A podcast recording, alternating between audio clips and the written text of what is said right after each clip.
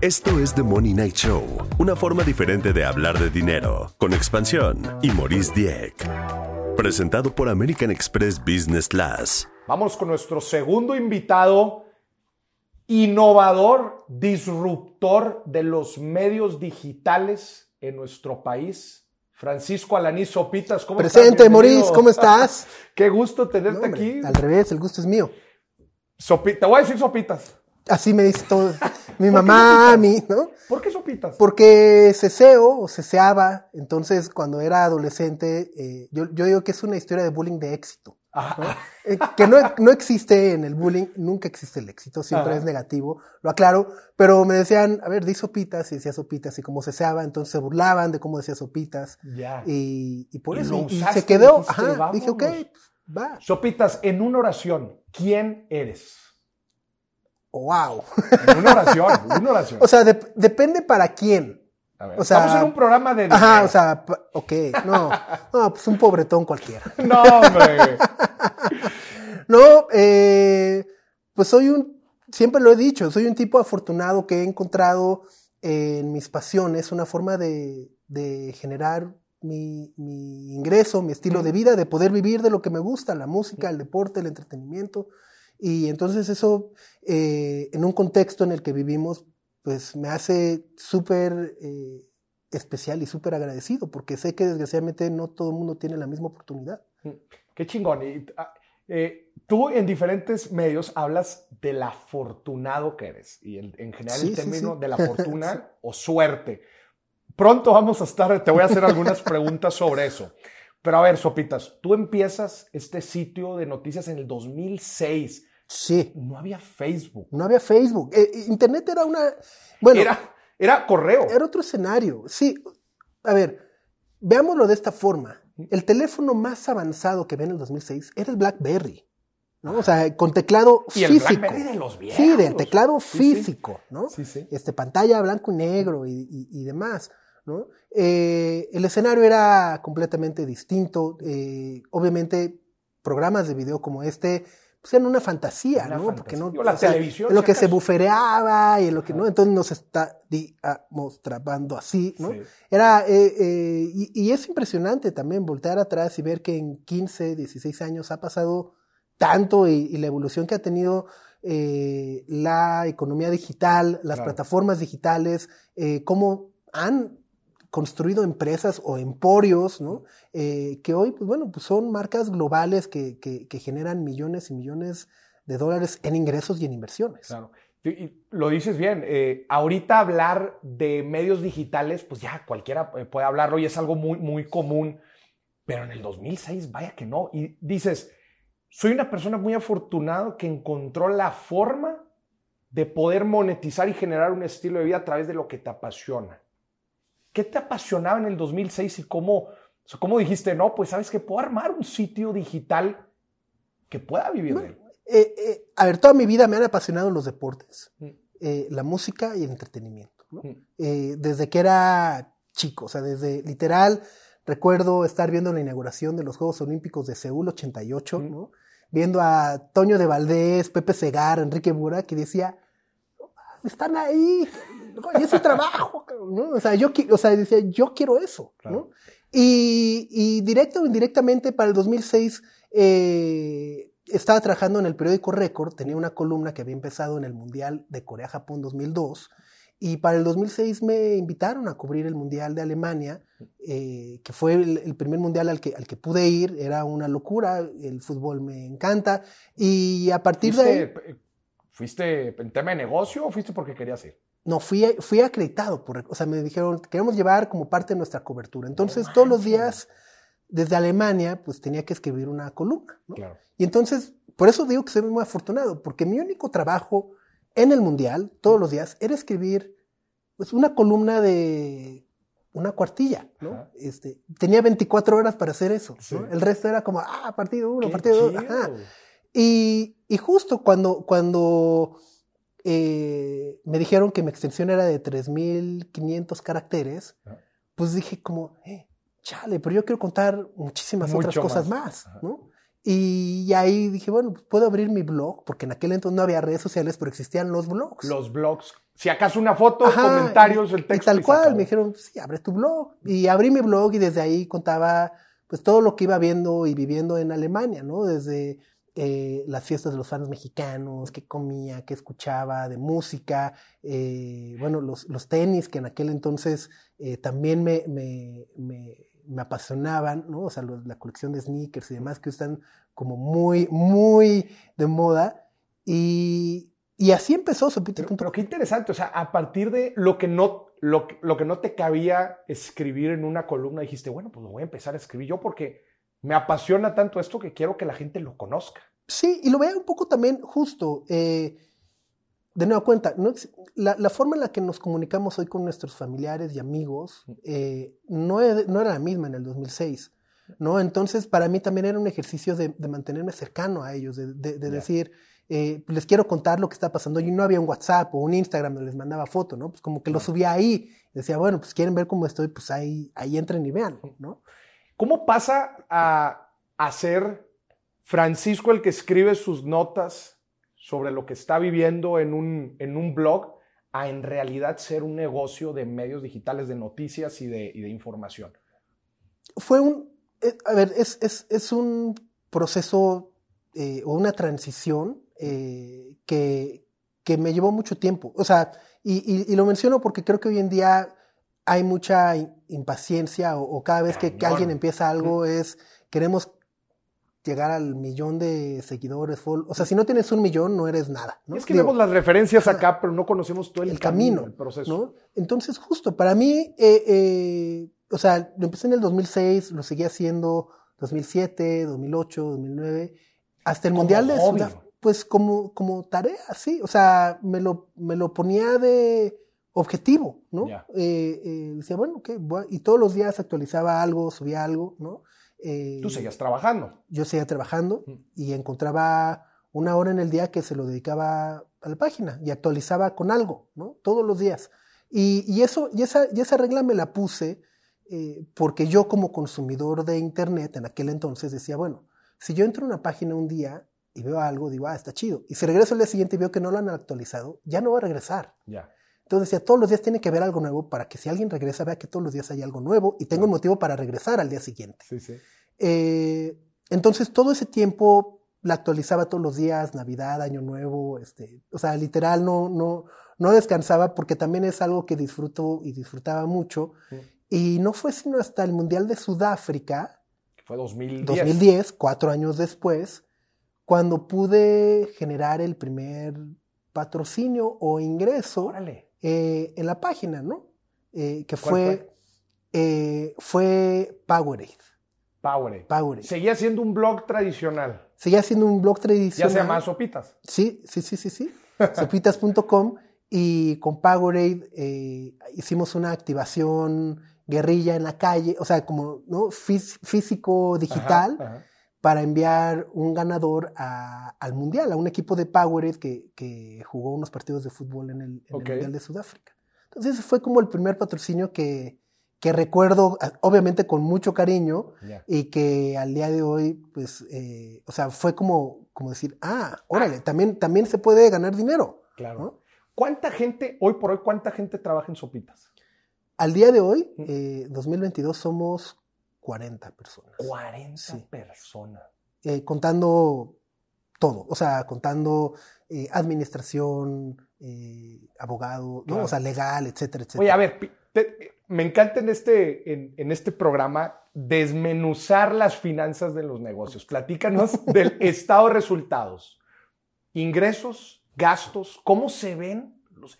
A ver, es que la gente Obviamente, por ejemplo, estos medios digitales los conoce muy bien, ve toda la información y el contenido que generan, pero no saben el lado de negocio que hay detrás. ¿Cómo se ve un estado de resultados con ingresos y gastos de Sopitas? ¿Cuáles son las fuentes de ingreso que genera Sopitas? Monetización, publicidad, eh, yo, o sea, en realidad son patrocinios, monetización, eh, publicidad. Monetización de los contenidos que se generan en Facebook, YouTube. YouTube, etcétera, ¿no? Eh, banners y, generación de contenido eh, en, coproducción con marcas, patrocinadores y demás. Esos son los únicos ingresos al día de hoy que, generamos. eh, no aceptamos, por ejemplo, y, y, esto es como una de las cosas que, como de los principios, por así decirlo, que hemos tenido de, desde el 2006 o que he tenido siempre desde el 2006 es, eh, nunca hemos aceptado eh, publicidad de gobierno, gubernamental, nunca. nunca. De campañas políticos, nada. nada. ¿Por nada, qué? nada. Eh, porque antes que ser empresario, o, o bueno, hoy, o, ahora soy empresario, en aquel entonces decía, bueno, pues soy un ciudadano, y como ciudadano me da muchísimo coraje ver la cantidad de lana que se gastan en banners que no sirven, o sea, mi, mi punto es, tú le darías un clic a un banner de no sé qué programa de gobierno, digo, pues no, ¿no? o sea, no te, te genera genera desconfianza, no te genera empatía. Sí, claro. Y me parece que, hombre, si, si hay campañas que son de, de, eh, utilidad para toda la comunidad, campañas de vacunación, etcétera, etcétera, pues los medios no tendríamos por qué cobrar eso, porque es información para la audiencia, Para la ¿sabes? audiencia, claro. Entonces, eh, obviamente eso en comparación con otros medios, otras plataformas, que eh, no digo que estén bien o que estén mal, ni tampoco digo, ah, yo, lo más mínimo, pero sí sé que es un ingreso importante, Importante. al que le hemos cerrado la puerta, pero al mismo tiempo eso me da también la tranquilidad de saber que podemos postear lo que queramos y, y- y que no tenemos no ningún compromiso nada. con, Claro. con nada. Oye, en el 2010 recibes tu primer patrocinio. ¿Cuánto tiempo pasó para que te salieras de trabajar y le dedicaras el full a Sopitas? Eh, como un dos años, 2012 por ahí. Dos años, 2012. Sí. Te dijiste, listo, se acabó. Ajá, o sea, ni siquiera fue listo, fue de es lo correcto, no es lo correcto. Puta, me voy a arrepentir, pero no me voy a quedar sin Claro, chamba y no voy a tener una quincena Sí, y el sí, aguinaldo sin aguinaldo, ¿no? Ahora, Ajá, ahora pagarlo. Ajá, ¿no? Pero era de, de bueno, pues si, si, si realmente quieres apostar, tienes que enfocarte 100% en esto y, y hacerlo crecer. Claro. Oye, a ver, y obviamente las decisiones que tomas de dinero son muy distintas, ¿verdad? Cuando estás trabajando y después cuando tienes un negocio. Platícame cómo ha sido tu relación de, con el dinero en, en- en estas diferentes etapas que has tenido en la vida. Eh, bueno, a ver, como en la parte profesional, Mm. siempre he buscado ser autosuficiente. Es decir, eh, si ingresan 10 pesos, gastamos 10 pesos. Mm. ¿no? Eh, o en los últimos años me he dado cuenta de que si ingresan 10 debería de gastar 8 para tener Sí, un guardadito, claro. ¿no? O sea, ya, ya- Sí, no, ¿qué no seas güey, no te lo puedes gastar. Ajá. Sí. pero, pero, pero siempre, o sea, siempre he tratado de, de mantener como este nivel.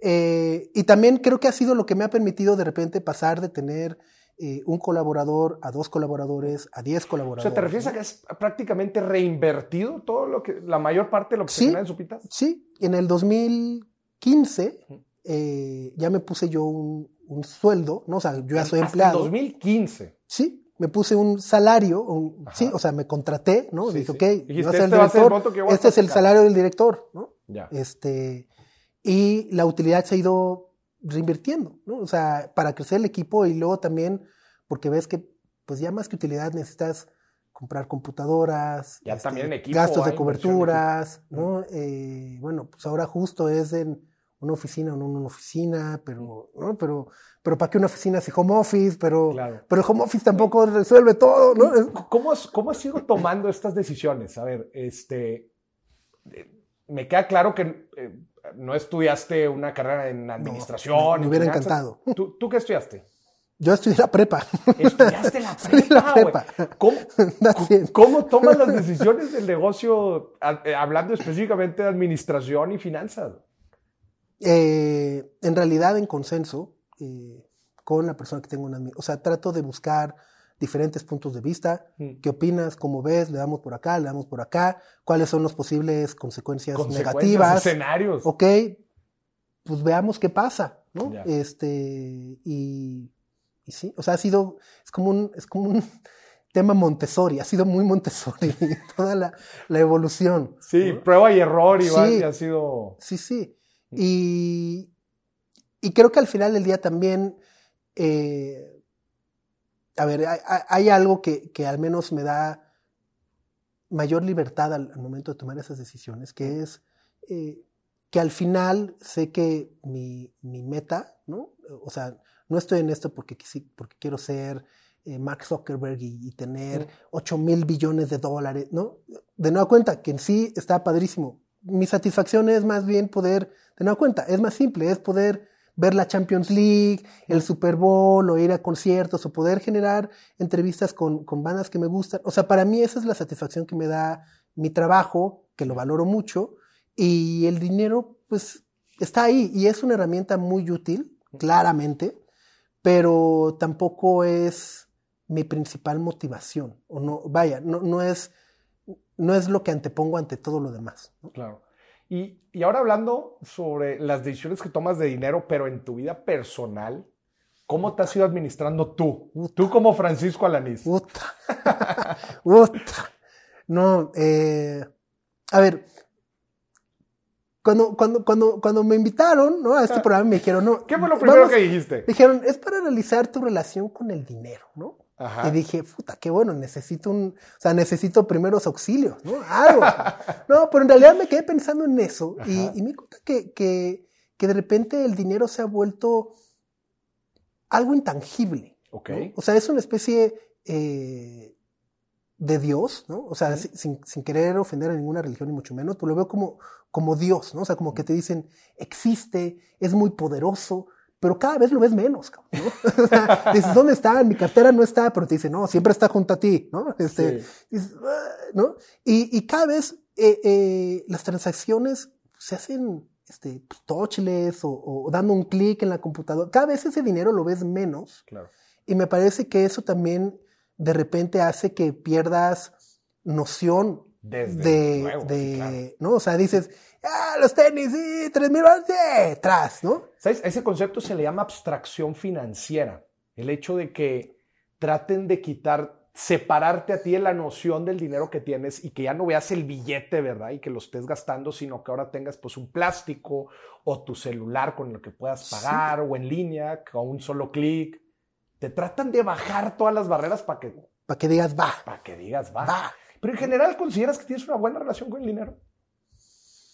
Sí, obviamente como todas las relaciones quisieras que fuera mejor, ¿no? Eh, eh, o sea, eh, creo que también es esta parte de, a ver, ¿qué es lo que no, lo que nunca me dijeron del dinero, ¿no? ¿Qué es lo que nunca te dijeron del dinero? Que nunca es suficiente. Nunca es suficiente. Yo creo que, o sea, y, y, lo, o sea, lo ves eh, o lo veo en, el punto de vista de de repente, bueno, ¿por qué los billonarios, o sea, por qué Jeff Bezos sigue yendo a trabajar? O sea, todo el mundo diría, yo con mil millones de dólares, en la casa, en la playa, jugar golf, me relajo. Pero de repente ves y dices, no, ¿qué más? ¿No? Y Elon Musk, y, bueno, en México es igual, o sea, como que de repente me parece que, que genera una especie de, adicción o de miedo emocional a ya no tienes dinero. Entonces es como pánico de. Pero no creo que vaya tanto por ahí. Bueno, y esto es también algo muy personal. O sea, creo que lo que mantiene vivo a las personas que tú estás diciendo o, activos es también un sentido diferente de trascendencia. O sea, eh, llega un punto, estoy 100% de acuerdo contigo, llega un punto en donde dices, ya un cambio, un poco más de dinero ya no hace la diferencia, como, como se dice burdamente, ya no te mueve la aguja. Pero la vida no se trata de ver que la aguja de dinero suba, también se trata de ver, tú lo, tú lo estás diciendo ahorita, o sea, ¿por qué empezaste Sofitas y cuáles, y, y, tú tienes una visión y el dinero, bueno, oye, si hiciste un chingo o hiciste muy poco, ya eso también es, es, es parte de, de, de algo que ayuda obviamente a crecer pero no es tu objetivo de vida. Y en el momento en que también empiezas a bajar las revoluciones de lo que haces, también el ser humano necesita tener una motivación, algo en lo que creer, algo en lo que trabajar, y eso lo dignifica y lo hace sentir bien. No, estoy completamente de acuerdo, ¿eh? pero lo que voy es que creo que, a ver, si, si, si, si a ti, Maurice, te dicen, ¿con, ¿con, cuánta lana serías feliz? Así, si te dicen, te voy a depositar ahorita en tu, en tu cuenta de banco ¿Cuánta lana dices? Ya.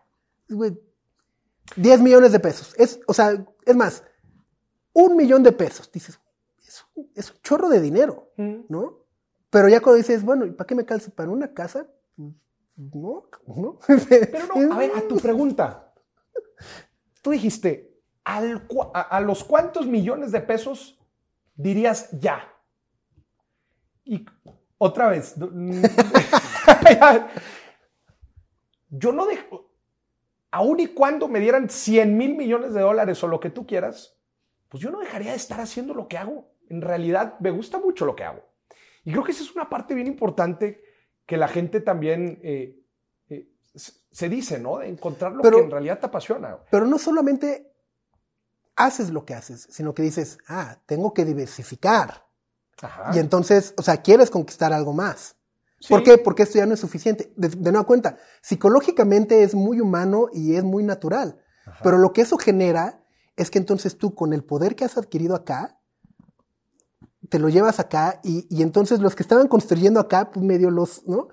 Eh, o sea, de nueva cuenta, es muy complejo, eh, me parece muy avanzado, pero, pero al final del día eh, creo que es eso, o sea, como que de repente siempre, siempre vas a querer un poco más, ¿no? Eh, o sea, y, de repente lo ves. compro, y no nada más dinero. No, no. Porque queremos más impacto, más alcance. Más likes. Más likes, más vistas, más. Que, sí, más glamour, más se ropa. Ve más el dinero, sin duda alguna. Pero muchas veces ya también se convierte en un juego de yo necesito más. Somos unos atascados. yo digo que somos la generación de los atascados. o sea, ¿cuántas series ves? Te las echas a 45, ¿no? Oye, pero a ver, tú empezaste tu negocio eh, eh, como hobby. El hecho de hacerlo negocio, ¿le ha perdido algo de encanto a lo que haces? Sí, o sea, sí, y creo que está relacionado más con que la propia evolución del proyecto me ha llevado, me ha orillado a tener que aprender de cosas que no me interesaban y que es o sea, y que son necesarias. Y que son necesarias, ¿no? Este, eh, de nueva cuenta, eh, contadores, legal, yo, no sé, ¿no? o sea, de nueva cuenta, yo, yo muchas veces lo que digo en las juntas es, güey, yo nomás quería ver la Champions, ¿no? y miren a qué me metí. Y acabo aquí enredado en una junta que ni siquiera puedo ver los juegos, ¿no? Este, pero, pero creo que es parte también del, es parte del trabajo, ¿no? Y es lo que, y es lo que te toca y, y también de repente, eh, en, en, en, momentos, eh, muy personales, pues, o sea, donde estoy yo corriendo, o, ¿no? De repente pienso en, debería, debería de ser yo el director, tal vez necesitaría alguien mucho más experto en todos estos temas, que sea el director, y yo, pues, ser bueno en lo que soy bueno, que es a lo mejor escribir columnas, de nueva cuenta, ¿no? O sea, escribir columnas. y demás. Eso, eso, es uno de los grandes temas conforme van creciendo las organizaciones y se van requiriendo de nuevas habilidades o nuevas aptitudes y cómo pues se empiezan a generar los procesos también de delegar y armar en general tu equipo. Pero a ver, Sopita, vamos a una parte de preguntas rápidas. Me tienes que contestar rápido, no la okay, a pensar mucho. ¿eh? ¿Crees en la suerte? Sí. sí. ¿Qué es la suerte? El intangible que es en el, o sea, es, me parece que es algo intangible y es un factor de fortuna eh, que nadie tiene control sobre ello. ¿Dejas cosas a la suerte? Pocas. Mi, mi TOC no me lo permite. pero entonces crees, pero no se lo dejas, eh, no se lo dejas trato no, pero también sé que de repente pasa y es mala suerte. ¿Podemos aumentar nuestra suerte? No lo sé. Sería bueno, o sea, sería buenísimo, ¿no? ¿Qué otros medios digitales, además de Sopitas, te gusta ver? Eh, pues soy, a ver, es, es que es medios, pero ya, es que hoy medios digitales hoy día es Netflix, eh, podcast, no, no, no, de información, eh, de eh, noticias y... Bueno, me, gusta, o sea, obviamente mi, mi, mi máximo es la BBC, ¿no? eh, The Guardian, El País, eh, de México, bueno, Animal, animal Político, ¿no? ¿Qué más? A ver, pues bueno, ESPN, ¿no? Eh, eh, que, me encanta y, ya. bueno, Reddit, o sea, me la paso mucho en Reddit. En Reddit. ¿No confías en algún medio? Pues de nueva cuenta, en varios, ¿no? O sea, en todos estos nuevos este, ¿Qué tiene un medio con el cual no confías? Eh, una agenda muy clara. ¿Nos puedes mencionar unos ejemplos? pues es que, ni, o sea, ni, ni, ni siquiera me, me, me, sé los nombres, pero, eh, o sea, tipo, no sé, eh, chapucero o contralínea, ¿no? O sea, va, hay varios que de repente digo, ay, ¿no? Este, ya. ajá. Y de nueva cuenta, entiendo también que hay audiencias para todo, ¿no? O sea, Breitbart, ¿no? Este, audiencia está bien, ¿no? Lo platicamos ahorita fuera del aire, que, que, estamos en una época eh, que a mí me parece muy interesante, donde, donde cada quien elige lo que quiere creer y, y, creamos nuestra propia realidad en torno a eso. ¿Cómo ha evolucionado eso? Justo lo, lo mencionas. Platicamos antes de, del programa. Vivimos en una saturación de contenido y de información en donde ya después no sabes ni qué creer y la gente dejó de hacerle caso a los datos y a la información y dice, pues es que yo tengo mi postura que me la generé quién sabe cómo y aunque tú me presentes cualquier información que sea, yo ya tomé mi postura. ¿Cómo has visto que ha evolucionado? Digo, además de los medios, también el consumidor. Es el consumidor. Yo, o sea, yo, yo creo que el, o sea, somos nosotros, o sea, gran parte de la responsabilidad de la posverdad se pone en, en los medios mm. o en las marcas o en las plataformas, pero creo que en realidad la responsabilidad es de los usuarios, ¿no? Eh, somos los principales responsables porque somos los que los consumimos de entrada, ¿no? Eh, y a partir de ello también somos los que decidimos darle mayor o menor importancia a ciertos temas, eh, de, decidimos pelear y decir, no, tú no tienes la razón porque entonces no sé qué, ya, ya, como, ajá, o sea, ¿por qué no escuchamos? O, si no quieres escuchar, tampoco escuches, pero, o sea, me parece también eh, eh, muy interesante y yo creo que en, algunos años nos, habrá estudios y demás que, que, nos demuestren cómo la proliferación de, de redes sociales y de, y de, tener este acceso a tanta información eh, ha ido moldeando nuestro cerebro, ¿no? O sea, así como el, como el Homo sapiens de repente descubrió y se, y se transformó el cerebro cuando sí. pudo comer. Un momento ajá, de singularidad en donde... Creo que va a haber, ajá, en miles de años van a decir, no, güey, cuando descubrieron el Internet, el cerebro humano cambió. Ajá. ¿Y a qué le estás tirando en el futuro, Sopitas? A, a, subsistir, ¿no? No, pero en tu proyecto. a, a, vivir.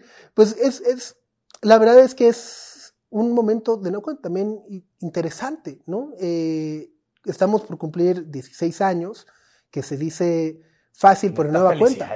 No, muchas gracias. Años. Y la verdad es que me, me, siento de nueva cuenta muy afortunado, perdón que lo repita, pero me siento muy afortunado porque a lo largo de estos 16 años eh, hemos logrado mantenernos ahí, o sea, de ser relevantes. Eh, a lo largo de estos 16 años hemos visto muchos medios que nacen, que desgraciadamente desaparecen, que de repente dicen... varios años en la ¿no? lista de los, más de los medios más influyentes sí, en México. Entonces, cuando digo subsistir, para mí es eso, es, eh, de nueva cuenta, poder tomar los, los, los, pasos correctos en el camino correcto para seguir siendo relevante eh, y adaptarnos, que creo que es lo que hemos hecho, nos hemos adaptado de nueva cuenta a las nuevas maneras en las que se está consumiendo contenido, ¿no? información. Ahora, bueno, justo eh, eh, eh, podcast, TikToks, etcétera. Bueno, tenemos que adaptarnos a eso y, y, y, traducir lo que antes hacíamos en texto, ¿no? Porque empezamos siendo puro texto, adaptarlo a